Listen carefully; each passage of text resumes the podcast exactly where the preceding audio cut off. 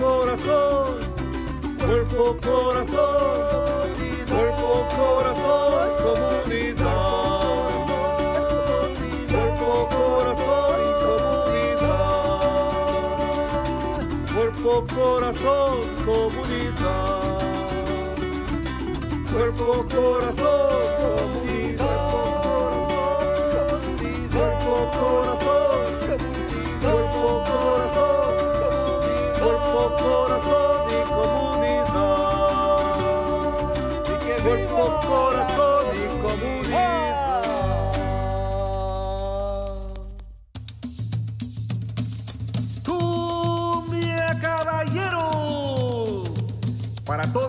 área de la bahía, este es su programa.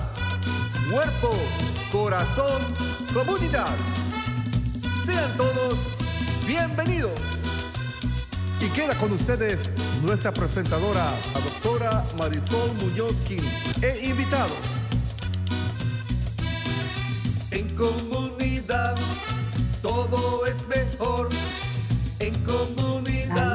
Saludos, familias, amigos. Bienvenidos a Cuerpo, Corazón, Comunidad, un programa dedicado al bienestar de nuestra comunidad.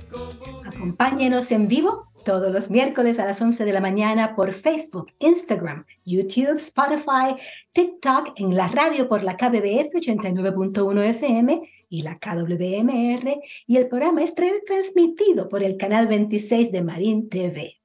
Para más información y recursos, visite la página del Centro Multicultural de Marín en multiculturalmarin.org y cuerpocorazoncomunidad.org. Soy la doctora Marisol, psicóloga, sirviendo de conductora el día de hoy y recordándoles que su opinión es muy importante para nosotros. Así que les pedimos dos minutitos, ahorita o luego, para responder a la encuesta de evaluación de este programa que pusimos en Facebook.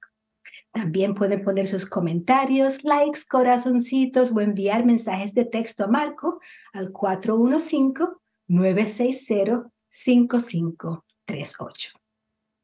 El tema de hoy es entendimiento, energía y esperanza ante las enfermedades. A tono con este tema, el pensamiento de la semana, adaptado de uno atribuido al filósofo Nietzsche, dice así, lo que no nos mata nos puede hacer más fuertes. Amigos, la vida es dulce y deliciosa, también difícil y dolorosa, especialmente cuando nosotros mismos o nuestros seres queridos padecen enfermedades físicas o mentales. Una buena amiga cuya madre lleva años viviendo con demencia Alzheimer ayer me escribió, este adiós largo no se lo deseo ni a mi peor enemigo. Hoy hablaremos sobre cómo responder con resistencia y resiliencia ante enfermedades severas, progresivas, sean terminales o simplemente persistentes, como la demencia, la depresión, la adicción o cualquier condición que impacta en nuestros cerebros, riñones, corazones, relaciones.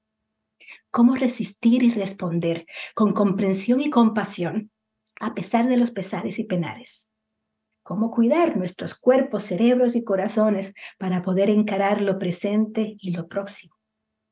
Cómo cargar las pilas para contar con suficiente energía y conservar la calma en medio de las tormentas.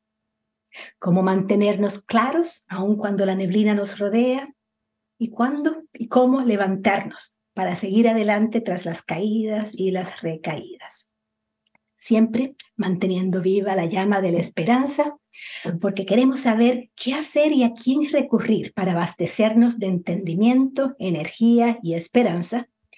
Y estamos en muy buena compañía para conversar sobre todo esto, pues contamos como panelistas hoy con dos Marías maravillosas, como profesionales y como personas. Ellas llevan colaborando con Cuerpo Corazón Comunidad desde hace muchos años. Les damos la bienvenida a María Jaramillo Botero, psicoterapeuta, anteriormente con salud mental comunitaria del Condado de Marín y ahora ejerce como codirectora de programas para latinos en North Marin Community Services en Novato. Gracias por acompañarnos, María Jaramillo Botero. Gracias, doctora, por esta invitación y qué rico estar acá con ustedes, contigo, con la otra María y con todas las personas que nos están escuchando. Pues aquí estamos escuchando ya y listos para aprender y compartir lo que vamos aprendiendo. y María Álvarez, anteriormente vicepresidenta de Common Sense Latino, ahora sirve como consultora independiente sobre la educación temprana, comunicaciones, alcance comunitario y más. Un abrazo virtual, amiga del alma. Uy, hay que quitar, prenderle el micrófono. ¿Le llegó el abrazo? Sí, gracias Marisol. Eh, feliz estar aquí contigo, con la audiencia, con la otra María, un gusto conocerla. Y bueno, vamos a tener esta plática para aprender todos. Así sea. Y ustedes que nos escuchan, si están en vivo, pueden escribir, si pueden escribir y no están conduciendo, trabajando, en la página de Facebook hay comentarios y Marco, nuestro productor, va a estar cotejando eso también. Pues, ¿qué tal si para romper el hielo, después de mi mensaje de entrada, escuchamos unas palabras de entrada de cada una de ustedes. Empezamos, ¿qué tal? Con María Álvarez. Claro. Em, bueno, yo reflexioné un poquito antes del programa y mi mensaje de entrada es como una, un recordatorio para la audiencia de que la vida es un milagro. La vida diariamente es un milagro y creo que es importante apreciar eso. Cuando nos despertamos cada día, podemos escuchar este programa y participar hoy día, podemos respirar. La gratitud es algo que nos está ayudando mucho aquí en la casa. Lo estábamos haciendo de antes, pero ha sido como un ancla que nos ayuda mucho y nos ayuda a mm, cultivar la esperanza.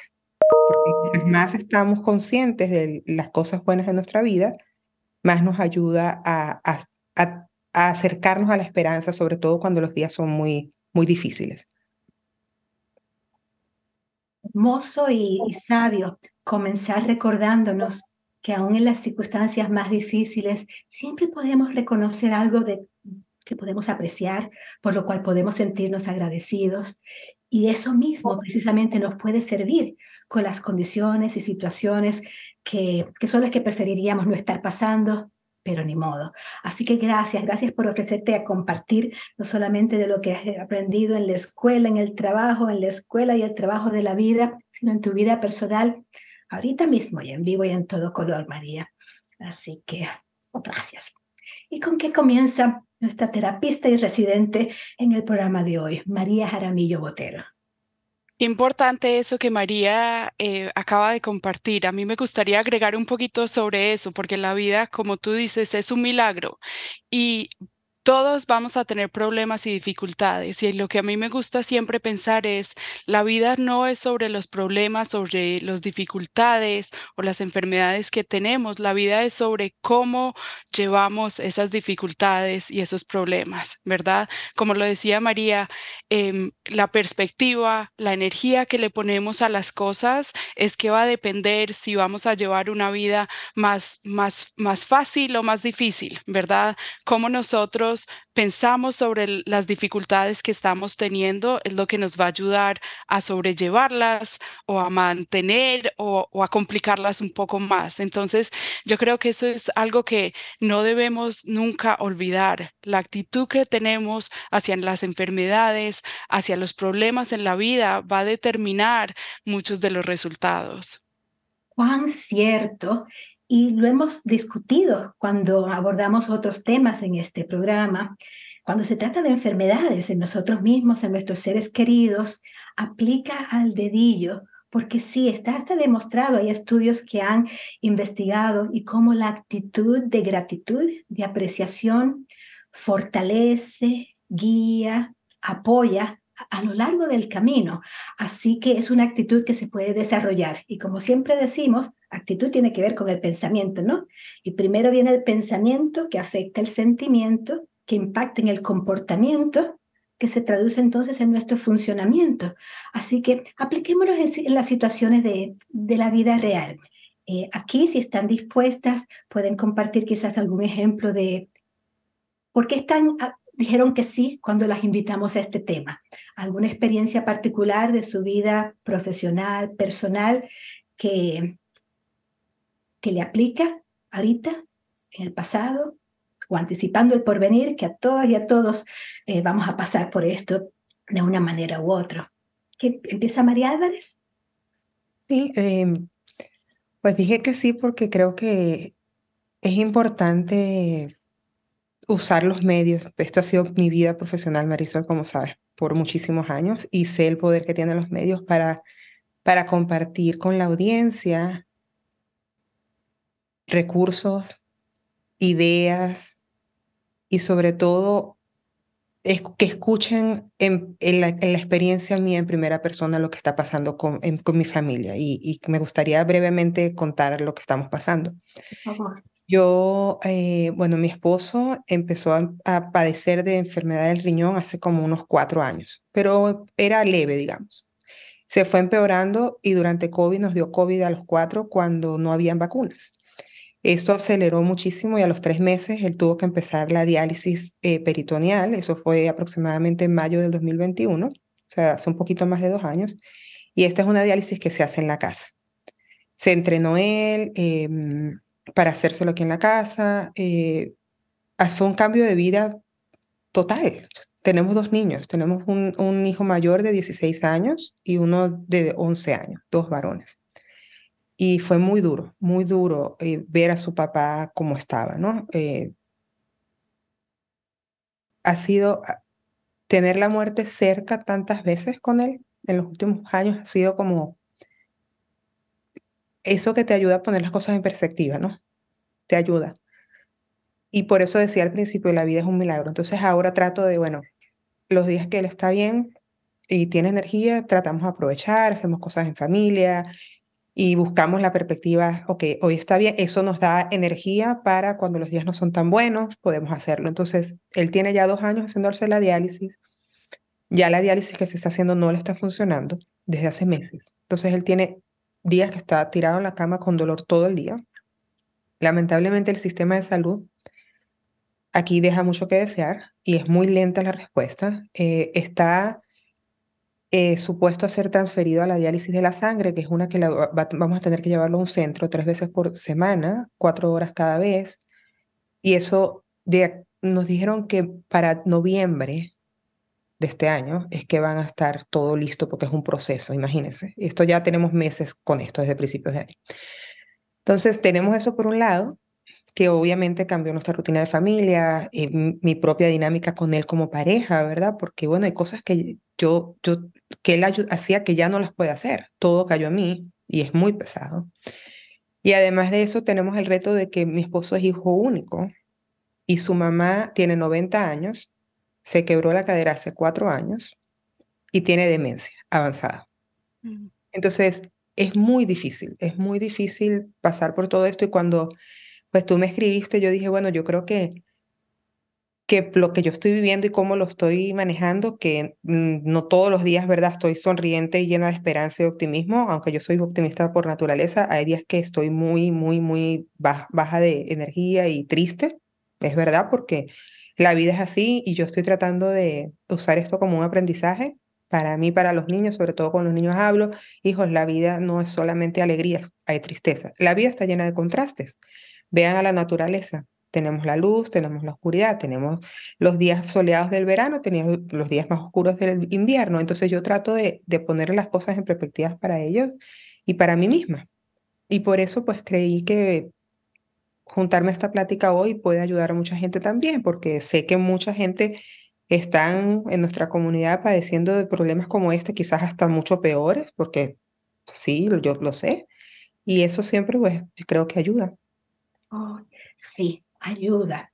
Ayuda definitivamente a, quienes escuchan estos testimonios y quienes son testigos o acompañantes y ojalá se sientan como aliados y amigos de quien está caminando en persona, en su cuerpo o en su familia con, con, con la crisis de salud.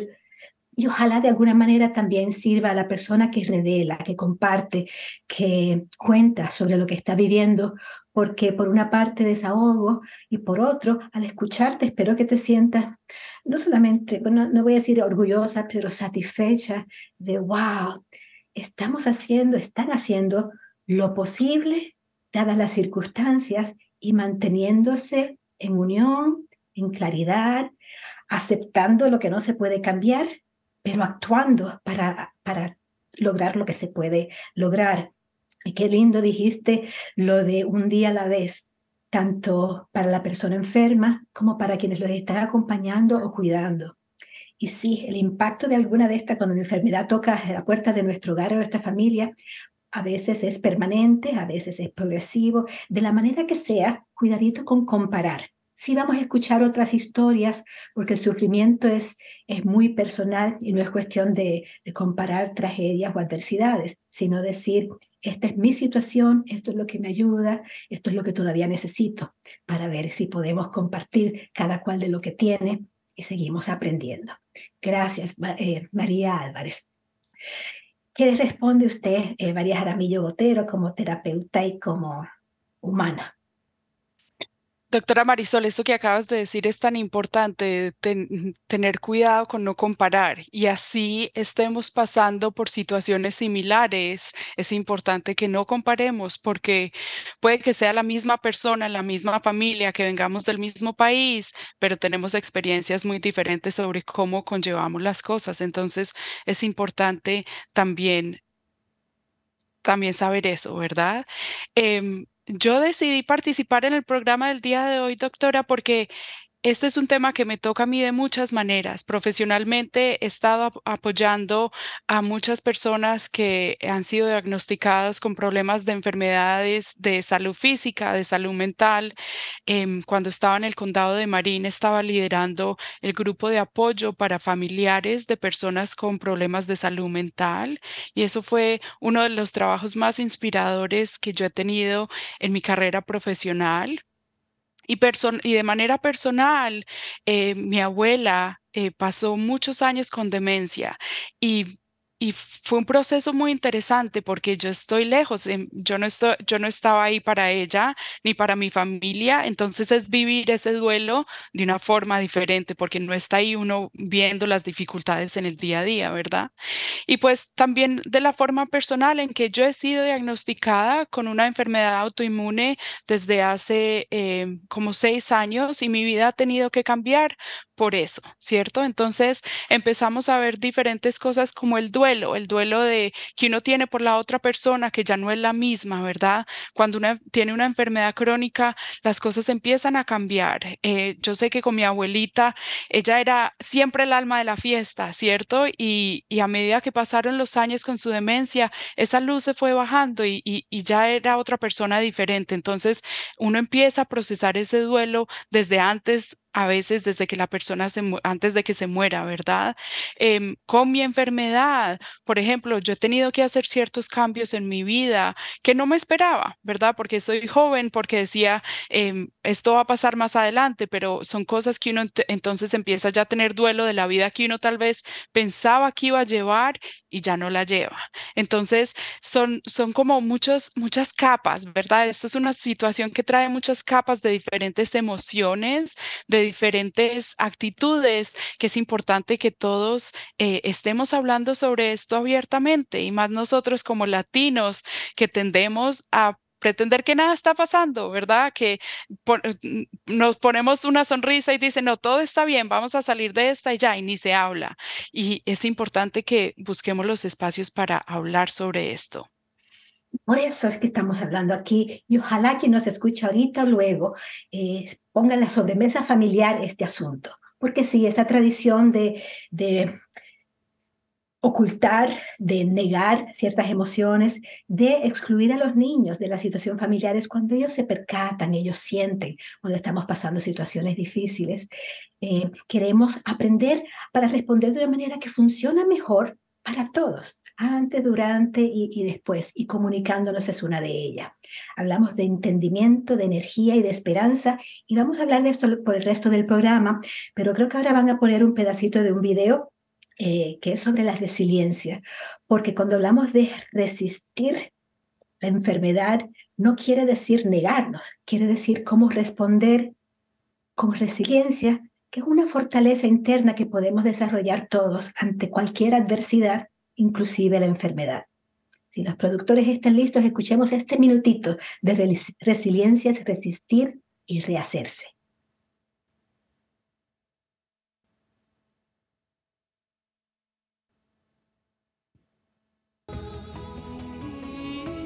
El resiliente se pregunta, ¿para qué? y no por qué. De esta forma encuentra sentido a su sufrimiento.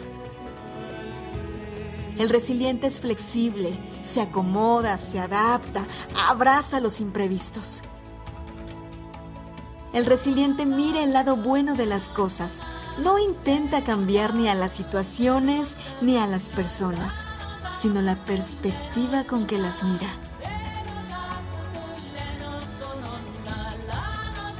También se ríe ante los infortunios. A veces, la vida se empeña en hacernos desgraciados, pero el resiliente no se lo permite.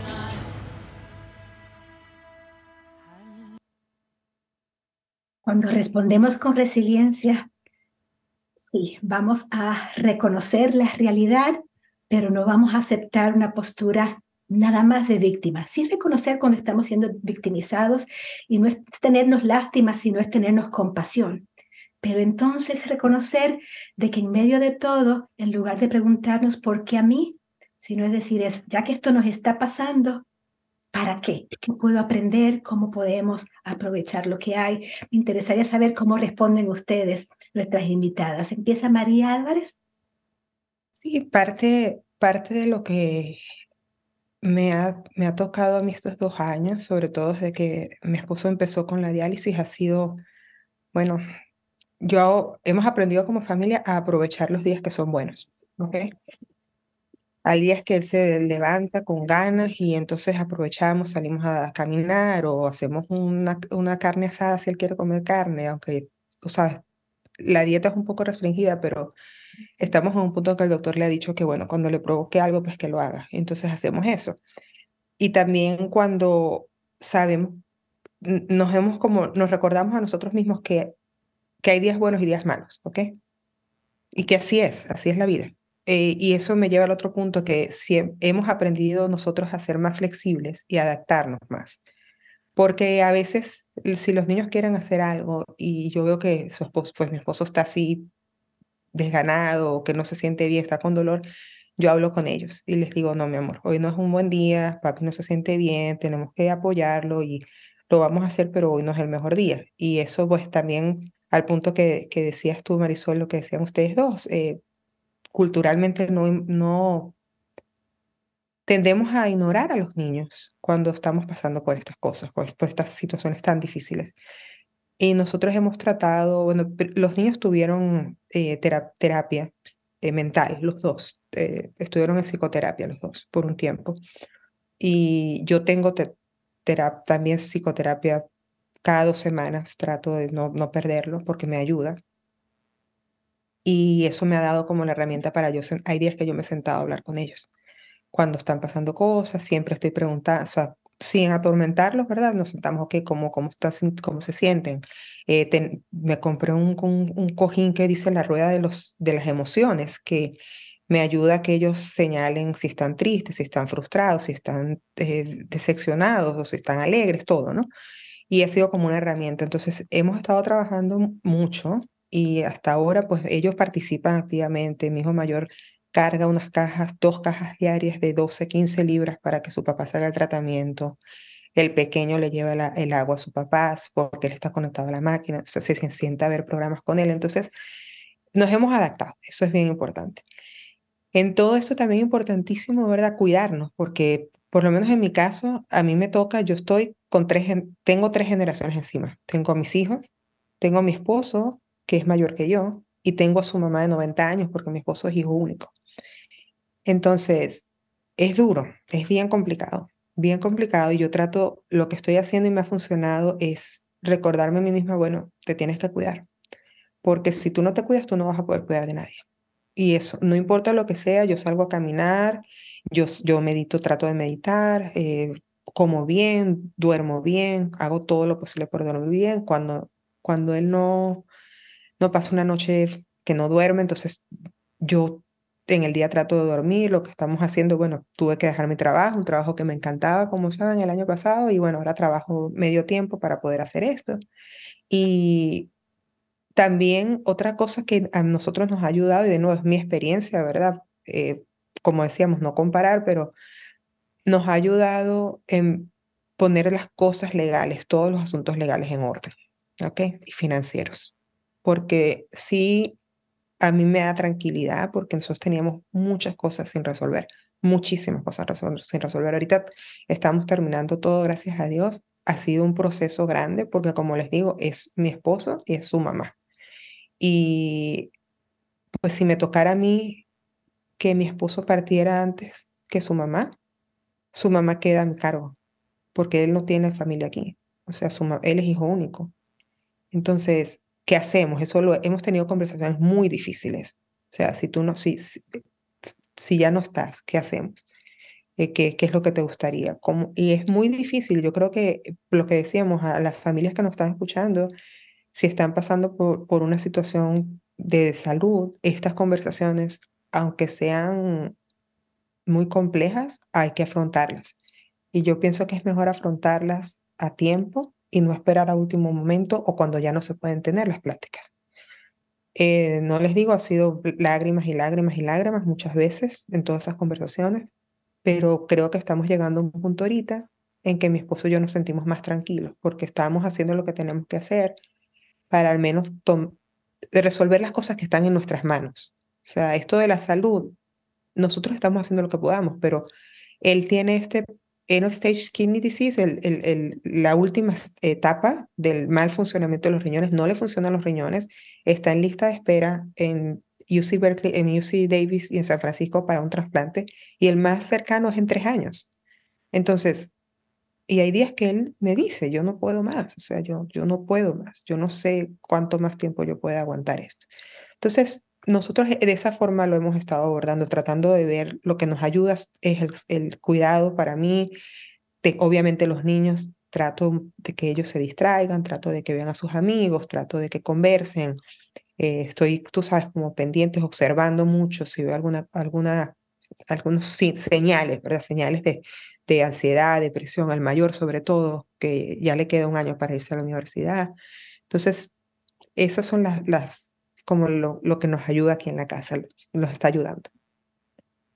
Lo que le está ayudando a ustedes nos está ayudando a nosotros para aprender y para empezar a prepararnos para cuando nos toque, porque entre muchas ideas de lo que ayuda, incluiste el conversar, la comunicación directa aunque dolorosa, que puede incluir las lágrimas y el llorar. Eso no, no, no hace daño, al contrario, puede ayudar a sanar. También el arreglar lo práctico, lo legal, lo económico, que a veces se pospone y después es peor porque encima de las pérdidas o el duelo o otros problemas vienen estos que, que no, se, no desaparecen por ignorarlos. Así que qué sabios que eh, reciban nuestra admiración y nuestro, nuestros ánimos, nuestra porra, porque parte de lo que podemos hacer como amigos, como compañeros, como vecinos o familiares más distantes, o cuando estamos a través de la distancia con nuestros seres queridos, es preguntar, ¿qué te hace falta? ¿Cómo te puedo servir? ¿Qué puedo ofrecerte? ¿Qué te puedo sacar de tu plato o de tu calendario? Porque como bien dijiste, es tan importante mantener rutinas sanas para niños y para adultos también, para poder mantenernos y resistir. Pero también es importante mantener flexibilidad y a veces se cancelan los planes porque ni modo, un día a la vez, a veces una hora a la vez. Un abrazo solidario a tu querido hermoso, que lo recuerdo muy bien, esposo y hermoso también, eh, líder profesional, humano, maravilloso padre, y hasta los medios de comunicación también algunos reconocerían su, su nombre y su voz. Y la vida les está tocando de esta manera. María Jaramillo Botero, ¿cómo responde y qué añade? María dijo varios puntos que son bastante importantes y tú recalcaste, doctora Marisol, y es el, el hacer un plan, ¿verdad? Y hacer un plan con la persona sí se puede, ¿cierto? Eh, eso es bastante importante porque muchas veces como familiares estamos tan preocupados que queremos tomar el control y queremos hacer todo, ¿verdad? Y pensamos que tal vez no queremos ponerle más presión a la persona, pero es importante que la persona que esté enferma participe en ese plan, que participe y que tenga una voz. Yo quiero que pase esto, ¿verdad? Si me pasa esto, quiero que hagan esto. Eso es algo que es bastante importante. Si es una persona que tiene dificultades de salud mental, también es importante que hagan planes sobre qué vamos a hacer si, si pasa algo más, ¿verdad? ¿Qué vamos a hacer si vas a necesitar hospitalización? ¿Quieres que, ¿Quieres que te llevemos nosotros al hospital o quieres que llamemos una ambulancia? Que sea algo bien claro para que la persona sienta que tiene todavía la autonomía de tomar su propia autonomía, ¿verdad? Que puede tomar decisiones sobre qué va a pasar con su vida. Eso es algo que es bastante importante. Otra cosa que mencionó eh, María es el autocuidado. Y yo sé que esa es una palabrita que a muchos de nosotros nos incomoda porque se ha puesto de moda, pero es supremamente importante. Nosotros no hablamos lo suficiente en nuestra comunidad sobre cómo el cuidar de otras personas nos afecta a nosotros mentalmente y físicamente, ¿verdad? Y por eso es tan importante que nosotros estemos buscando ayuda. Me encanta, María, que hayas dicho que tus hijos hablaron con una psicoterapeuta, que tú estás hablando con alguien, porque eso de verdad es súper importante. Es el proceso que nosotros también llevamos. Y yo espero que la gente que nos esté escuchando sepa que hay muchas ayudas, que, que no están solos, que de verdad hay en este país hay muchos grupos de apoyo, hay muchos diferentes tipos de terapias que ustedes pueden participar. Otra cosa una, última cosita, doctora Marisol, que iba a decir es, muchas veces nosotros tendemos a ver las, las situaciones como blanco y negro, ¿cierto? O fue un mal día o fue un buen día y no más, ¿cierto? Y por eso es tan importante que estemos más en el momento presente, porque una mala hora no quiere decir que fue un mal día. Un mal día no quiere decir una mala semana o un mal mes. ¿verdad? Podemos tener una mala hora, pero el resto de día que sea mejor, ¿cierto? Y podemos tener diferentes emociones al mismo tiempo. Entonces yo puedo estar con mucho dolor o yo puedo estar muy triste, pero a la vez estar agradecida de poder todavía estar con esta persona que amo, ¿verdad? A la vez eh, poder eh, sentir mucha gratitud por la persona, por las personas que nos están apoyando. Y puedo estar triste, ¿cierto? No tiene que ser lo uno o lo otro, pueden ser todas las cosas juntas y eso está bien, que nos permitamos sentir como esa gama de, emociones que tenemos. Oh, lo que iba a decir lo pongo luego, porque lo, con lo que terminaste es una buena conexión con el minuto próximo, que a través de una canción vamos a recordar esto mismo, de que podemos tener ambas o varias o muchas emociones y situaciones y podemos, como dijo María, a veces distraernos. Es importantísimo. No quiero decir que no sabemos que el sol está allí, pero a veces tenemos que ponernos gafas, el paraguas, el parasol o, o guardarnos. Así que, y la canción que vamos a poner ahorita de Diego Torres, Color Esperanza, mm. porque tiene un ritmo animado, nos recuerda de que a veces cantando y bailando nos animamos, nos mantenemos sanos y nos recordamos de que ciertamente todos falleceremos, todos nos enfermaremos, todos nos lastimaremos. Mientras se puede, ¿cómo mantener ya prendida la llama de la esperanza? ¿Escuchamos cómo lo dices, Diego?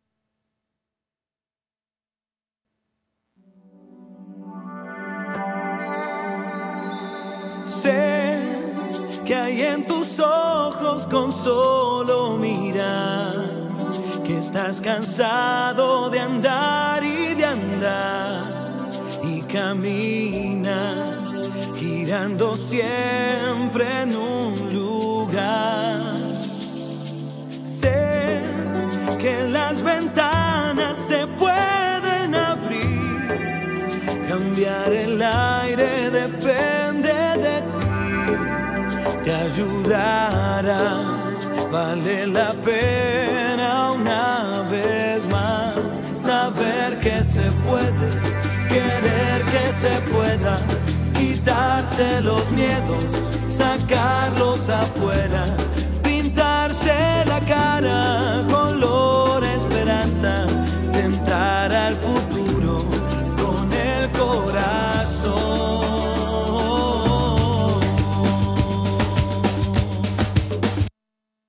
Creo que vamos a pausar ahí. Eh, me interesaría saber cómo responde eh, María Álvarez, porque cuando hablamos de esperanza, recordemos, no quiere decir, eh, cuando hay enfermedades, muchas veces se ora, se pide por la cura, y a veces no hay cura, pero eso no quiere decir que no pueda haber esperanza para una sanación y para una calidad de vida en el momento presente, que después de todo es el que tenemos siempre, ahorita.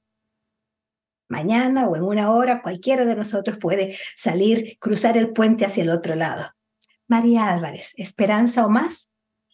Sí, como les decía al principio, es lo que a nosotros nos está ayudando mucho a seguir, a seguir adelante, eh, aunque, como les digo, los, pues lo que escuchamos de los médicos es, no es nada alentador, ¿no? No es nada alentador lo que escuchamos. Eh, cuando vemos a mi esposo como lo vemos en días difíciles de mucho dolor, es muy duro. Noches que, pues no, yo no puedo dormir y él está muy ansioso. Entonces, la esperanza nos ayuda. Yo, yo le digo, bueno, mi amor, mañana Mañana te voy a preparar la sopa que te gusta, nos vamos a sentar en el pollo un ratico a comer, que lleves solo una media hora, eso le ayuda mucho cuando sacó el sol al sol, se siente mejor. Tratamos de enfocarnos más en el presente. También esa ha sido una lección bien importante, porque como tú dices, Marisol, también toda esta experiencia para, para todos, ¿verdad? Pero especialmente para mí es recordarme mi propia mortalidad. O sea, que y el otro día lo hablaba con mi psicóloga, o sea, ella me dice, pero bueno, tú hablas de, bueno, ¿qué pasa si tu esposo ya no está? ¿Tú, ¿Qué pasa si tu suegra ya no está? ¿Y qué pasa si tú no estás? ¿Ok? ¿Qué pasa si tú no estás? Entonces, la planificación también incluye eso. Y, yo pienso que es una oportunidad para mí, para yo vivir más en el presente y disfrutar más también, porque cuando tú tienes esa certeza, ¿verdad?, de que un día ya no vas a estar, que yo he sido muy práctica siempre en eso, pero ahora más contra lo que estoy viviendo, te da la, como eso, es como que te ancla, es la ancla de que, ok, eh, disfruta hoy porque, bueno, es lo que tienes y de nuevo, la esperanza, ¿no? Algo que no mencioné antes, eh, que tú brevemente mencionaste, Marisol, es la importancia de, de tener una red de apoyo porque para nosotros no, no estaríamos aquí. O sea, nosotros hemos tenido amigos que nos preparan comida, ponte un día entero para que yo no tenga que preocuparme de cocinar, amigos que me hacen el favor y me traen al niño pequeño de la escuela. Y bueno, la, la tía de mi esposo, que tiene 92 años y está en perfecta salud, se viene a estar con nosotros dos, tres meses. Ella vive en Los Ángeles.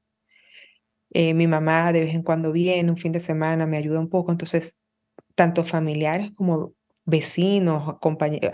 Eh, bueno, nosotros tenemos nuestra comunidad en las escuelas de los niños, porque tenemos los niños, hace una diferencia enorme, porque eh, eso, y a veces es solamente tener alguien a quien llamar un día y llorar, y llorar y que te escuchen, ¿no? Entonces, eh, yo pienso que eso es bien importante, por un lado, cultivar ese, esa red de apoyo y evitar aislarse, evitar aislarse, porque no ayuda a aislarse, no ayuda decir así, no, yo me quedo callada, yo no voy a contar lo que me está pasando, al contrario, yo trato de hablar porque me hace bien, me ayuda. también a veces recibo apoyo de gente que yo ni me esperaba, o sea, de verdad, eh, me ha, sido en eso muy especial los últimos dos años, todo el apoyo de mucha gente que, que ha venido y que ha, ha, ha decidido aquí estamos de una manera u otra, ¿no? Yo pienso que aislarse hay que evitarlo. Em, hay algo que también nosotros evitamos y, y aprendimos, al principio lo hacíamos mucho, ahora ya no. Esto de hablar de la enfermedad, las consecuencias de la enfermedad, las consecuencias todo el tiempo. No, no, porque, mm, a ver, nos agobiamos, aumentamos nuestra ansiedad, la preocupación, no es bueno tampoco ni para nosotros ni para los niños, entonces tratamos de distraernos, tratamos de distraernos, de reírnos un rato, ver una película, salir a caminar, hacer cosas que podamos hacer con mi esposo cuando él se siente bien, eso nos ayuda un montón.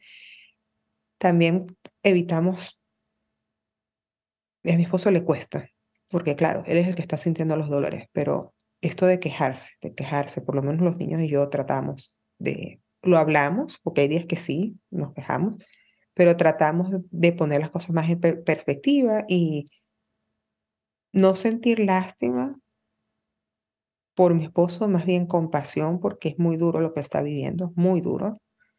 Y al mismo tiempo nosotros practicar autocompasión con nosotros mismos, porque también es muy difícil lo que nos está tocando a nosotros como acompañantes de mi esposo en todo este proceso, ¿no?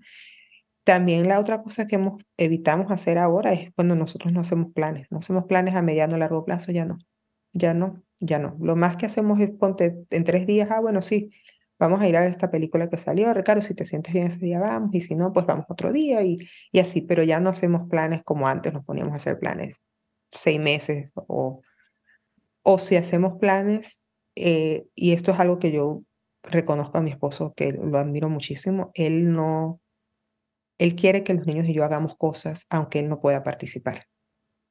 ¿Okay? O sea, que no hay egoísmo de ningún tipo. siempre hemos hecho algunas cosas, los niños y yo, que él no puede ir. O sea, mi esposo ya no puede. Él no puede, por ejemplo, viajar a ninguna parte. O sea, no, no es posible, no es una opción. Y hemos, los niños y yo, podido hacer algunos viajes cortos. Claro, dejamos todo un plan de cuidado para él este, y gente de apoyo, de confianza, y lo hacemos. Pero también eso nos ayuda porque pues los niños están creciendo, como saben, y, él me dice, yo no quiero que ellos solamente estén metidos en la casa, así que hagamos lo posible por, porque ellos se distraigan. Esto está muy, muy útil y muy, muy real. Se, siente lo sincero y lo presente de lo que están viviendo ahorita y, y, los puntos sobre la importancia del apoyo, del sostén, de aceptar ayuda y apoyo de otras personas que muchas veces generosamente nos damos, pero no recibimos, es crucial. Y esto último también, de vivir mientras hay vida. María Jaramillo Botero. eh, María, qué importante es que nos estés compartiendo tu experiencia y, quiero reconocer lo difícil que debe ser para ti venir a, compartir con, todos nosotros y nuestros oyentes y de verdad te agradezco porque es tan importante que estemos hablando de esto. Lo que ustedes, ustedes dos acaban de hablar sobre el apoyo, tener un grupo de apoyo, familiares, eso es tan importante y muchos de nosotros como inmigrantes en este país no tenemos, no tenemos nuestra familia cerca, ¿verdad? Y por eso me encanta que María haya resaltado que no necesariamente tiene que ser familia, pueden ser personas en las escuelas de nuestros hijos, pueden ser los amigos, los vecinos, no necesariamente tiene que ser nuestra familia, pero lo importante es que busquemos esa ayuda, que si estamos solos, que la busquemos. Como decían ustedes, no aislarnos, por más que seamos inmigrantes, por más que tal vez no hablemos el idioma, hay más personas que pueden ayudarnos y, es importante que busquemos esa ayuda. Em, también me encanta lo que dijiste, María, de una persona es más que la enfermedad, ¿verdad? Y aunque cuando estamos lidiando con, con una enfermedad terminal, por lo general la, la, enfermedad absorbe todos los espacios y toda nuestra vida, hay más cosas de una persona, ¿verdad? Entonces, digamos, a mi abuelita le encantaba la música, entonces hasta cuando ya no nos reconocía, le poníamos música y ella todavía se recordaba, recordaba alguna de las letras y en ese momento ella sonreía, ¿verdad? Y era más, se daba, nos, nos acordábamos en esos momentos que ella que hay más que la enfermedad que está pasando que está pasando y encontrar esos pequeños momentos de alegría que nos traen eh, como que nos llenan el corazón son súper súper importantes verdad eh, eh, debemos buscar más eso, porque como, como decimos, estamos presentes, pero quién sabe, ¿verdad? Y esto hoy es un regalo, pero mañana no sabemos. Entonces es importante que que sí, que tengamos esa, eh, eh, la, la, capacidad para decir, ok, todo esto está súper difícil, no sé qué hacer. Y la esperanza, como decía la doctora Marisol, es lo que nos empuja cuando nada más nos está empujando, lo que nos ayuda cuando nada más nos está ayudando. Eso es lo que hace la esperanza. Ay, lindo, lindo. Tenemos aquí un coro y sentimos a nuestra audiencia presente y solidaria y enviando un abrazo virtual sideral a través de la distancia a la familia de María y a todas las familias de los que están pasando crisis de salud de cualquier tipo. Hablando de apoyo específicamente, si se trata de salud mental, acordémonos, el grupo de que se refirió eh, María existe en todo este país, en toda California, inclusive en español, tanto en Marín como en Sonoma, y es NAMI, la Alianza Nacional para las Enfermedades Mentales. Búsquelo en internet y verán para ver en su área dónde están los grupos. Muchos son también por Zoom, que lo puede hacer desde su propio teléfono, si por la razón que sea no pueden ir en, en persona, se convocan en persona. Y quizás es hora entonces de resumir algunas de estas guías, porque María, con su experiencia personal y familiar, nos está dando unos consejos. Vamos a ver cómo resuenan con los que dice la investigación. He aquí una docena de guías sobre el tema de hoy. Uno, cuidar de nuestra salud y bienestar alimentándonos bien y balanceando la actividad con el descanso. Dos, confiar en nuestras fortalezas personales y familiares y ponerlas en acción.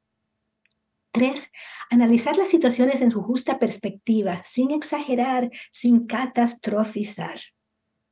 Cuatro, aceptar las circunstancias que no podemos cambiar y enfocarnos aquellas que sí podemos alterar.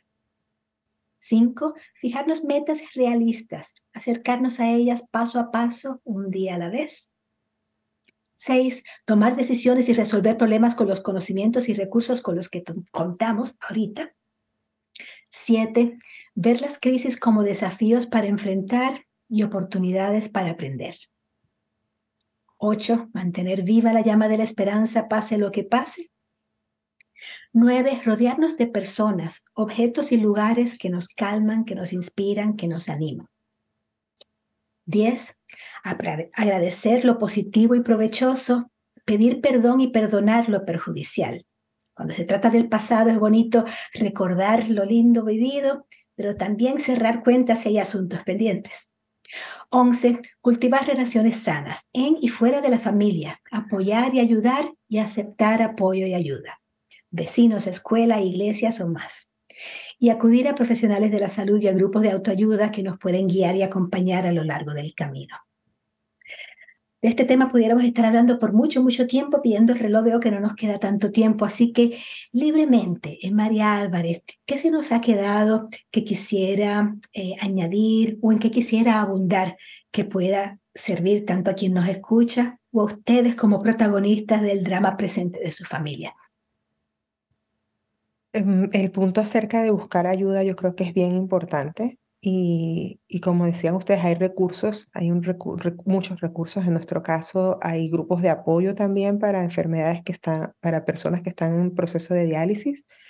Y bueno, son, mi esposo no es muchos grupos, pero yo sí. Y le digo, mira, nada más uno ir a escuchar que uno no está solo en esto y que, y que lo que, lo que estamos viviendo, la verdad es triste, pero, pero hay, hay hay millones de familias que están pasando por eh, situaciones parecidas con, con este problema de salud, a mí me ayuda. Y lo mismo con, con lo de la demencia de mi suegra, porque nos tocó, a mí me tocó ir a, dos webinars que, que ofrecía eh, Kaiser para nosotros aprender a entender cosas que pasaban con ella que no sabíamos. No sabíamos cómo explicar, no sabíamos qué hacer, cómo responder y ahí nos dieron consejos, simplemente hagan esto, eh, respuestas cortas, por ejemplo, nada, ya pregunta la misma cosa 100 veces en una hora, la misma pregunta. Y entonces nos enseñaron cómo, cómo lidiar con eso. No estoy diciendo que esto quita, ¿verdad?, el peso que es, porque es muy duro. las enfermedades mentales también, en este caso con la demencia, bueno, María, tú pasaste con tu abuelita por esto, es bien, bien difícil. Pero buscar ayuda, eh, asegurarse de, de tener gente de confianza y si no tienen familias de sangre, cuando uno es inmigrante, yo tengo la mitad de mi vida que soy inmigrante, los amigos se hacen como la familia que uno escoge y la vida le pone a una gente tan buena en el camino, o gente que, que, que son parte de la historia de uno, de la historia de sus hijos. Yo creo que eso es bien importante y la parte de los niños, ¿no? La parte de los niños, claro, hay que buscar la forma de hablar con ellos de manera apropiada para su edad, ¿verdad? Tú no puedes hablar de la misma forma con un niño de 6 años que con un niño adolescente de 15 años, ¿verdad? No es lo mismo. Pero tal vez buscar consejos con, con un grupo de apoyo, cómo le puedo hablar a mi hijo de esto, que es porque no hay que mentirles, no hay que mentirles, no hay que ocultarles las cosas. Ellos se dan cuenta de todo, mis hijos sobre todo ya están grandes, ya se dan cuenta. Yo, yo siento la parte de mi, de mi responsabilidad sin entrar, sin entrar muchas veces en detalles, ¿verdad? Eh, es mantenerlos al tanto, al tanto de lo que está pasando. Mira, esto es lo que medicamento, esto es lo que está diciendo el médico, esto es el proceso.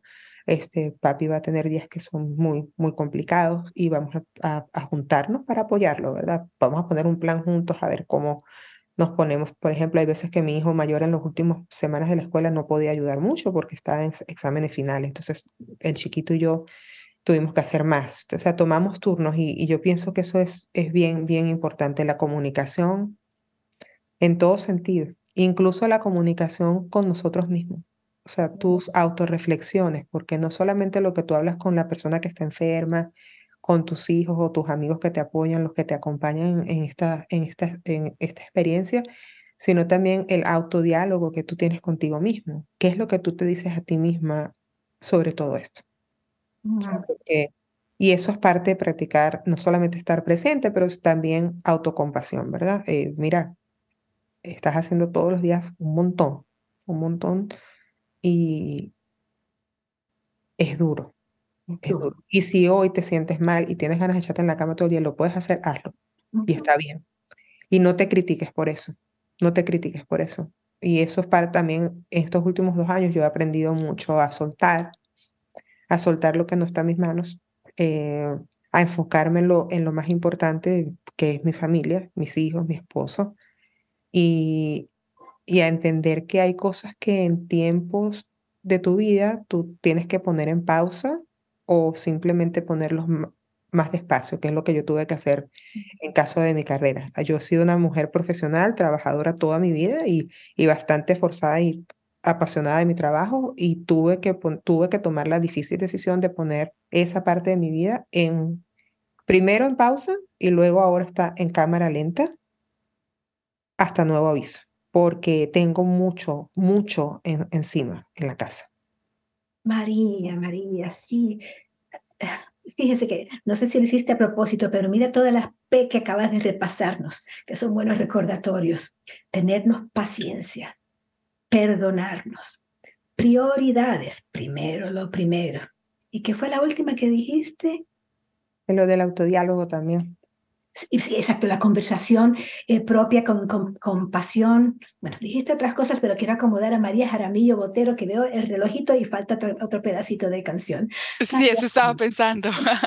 Em, solo quiero reconocer que mucho de este programa hablamos sobre las enfermedades físicas, ¿verdad? Sin embargo, también es importante, ustedes ya llevan oyendo este, espera, espero que llevan que lleven oyendo este programa de radio por mucho tiempo, porque yo sé que en el pasado la doctora y, y, Brenda también ha hablado sobre este tema y las veces que yo he participado hemos podido hablar sobre esto, pero es importante que hablemos de la salud mental, cómo hablamos de la salud física, todos esos consejos que nos dijo la doctora Marisol, todas esas ayudas que nos dio María, las podemos utilizar para las enfermedades de salud mental. Yo sé que muchas veces, porque no tenemos tanta información, porque no sabemos em, sobre la depresión o sobre diferentes enfermedades, nos da más miedo y no buscamos ayuda y le ponemos como un poco más de misterio, pero es importante que busquemos la ayuda, que de verdad utilicemos todos esos tips, así sea una enfermedad mental, porque esa también importan, importan muchísimo. Y de hecho, cuando hablamos de físico y mental, eso es pura por conveniencia, porque en verdad todo el cerebro es parte del cuerpo eh, y la salud mental afecta a la salud física, la salud física afecta a la salud mental, psicológica, emocional, así que somos un todo integrado. Familias, eh, ¿cómo resistir como resiliencia ante las enfermedades mentales? ¿Cómo responder enfermedades mentales, físicas y de todo tipo?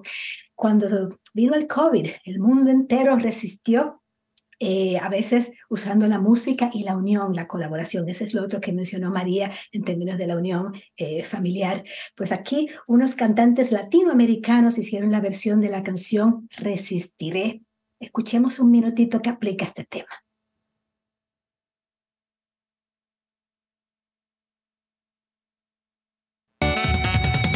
Cuando pierda todas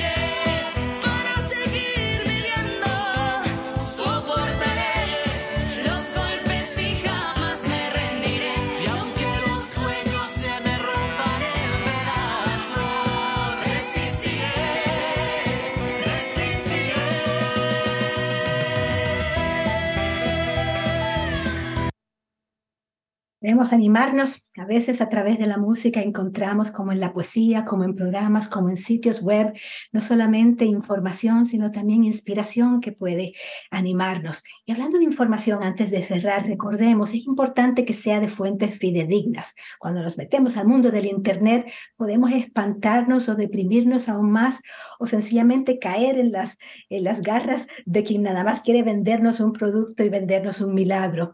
Así que siempre ir a personas de confianza de nuestra comunidad que conocemos en nuestra clínica, nuestros proveedores de, salud, de nuestra misma eh, fe y los sitios que son sin fines lucrativos y que no están nomás tratando de vendernos un producto o un servicio, para que usted, cada cual en su casa y en su caso, decida qué puede beneficiar la salud de su persona, de su familia, de su presente y porvenir. A ver si antes de despedirnos tienen un mensajito de cierre nuestras panelistas del día de hoy. María Álvarez, añade, abunda, repita. Em, siempre, que, recordemos que siempre hay esperanza, no importa lo oscuro que un día pueda ser o una hora del día, como decía María hace ratito. Y también buscar la forma de, si les nace en el corazón, de utilizar estas experiencias como una oportunidad para fomentar su espiritualidad. Ha sido algo que para mí, para los niños, nos ha ayudado mucho. Este, hemos estado en una iglesia y esa parte de esa comunidad de apoyo ha sido gente de la iglesia, que no son familiares, que son gente que conocimos en la iglesia y nos han ayudado. Y llamamos hermanos y hermanas. en muchas ocasiones ellos han, ellos han, me han metido la mano en momentos que, bueno, yo en el hospital con mi esposo, muchas veces, y el la comunidad de la iglesia nos ha ayudado independientemente de la preferencia de cada quien. Y si no sienten de iglesia, simplemente la espiritualidad de reconocer que hay una fuerza más grande que todos nosotros, que la llamamos Dios o universo, de la manera que escojamos nosotros. Y, que al final yo creo que reconocerlo, eso nos, a nosotros nos ha ayudado mucho en nuestra experiencia. Así que aparte de los profesionales, a los poderes superiores, si creemos, para saber qué hacer pedimos guía y para poder hacerlo, energías. María Jaramillo Botero, ¿cómo se va despidiendo?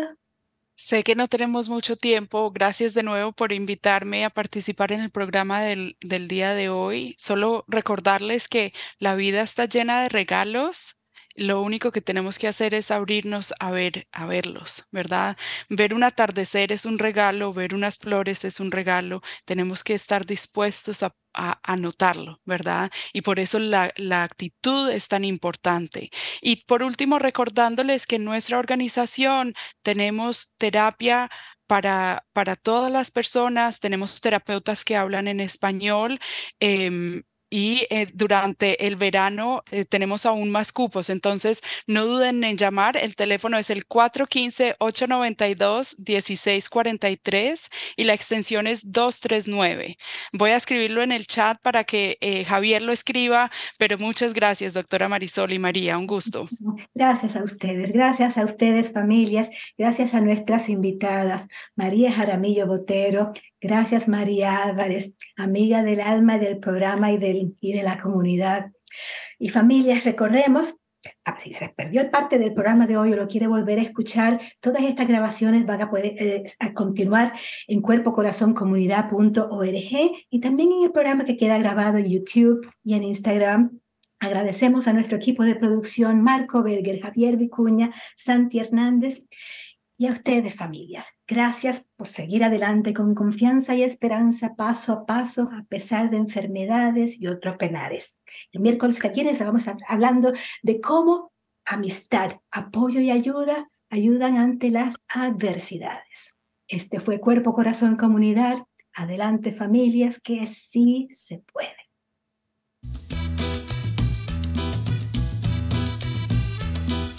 Escuche Cuerpo Corazón Comunidad los miércoles a las 11 de la mañana y cuéntale a sus familiares y amistades.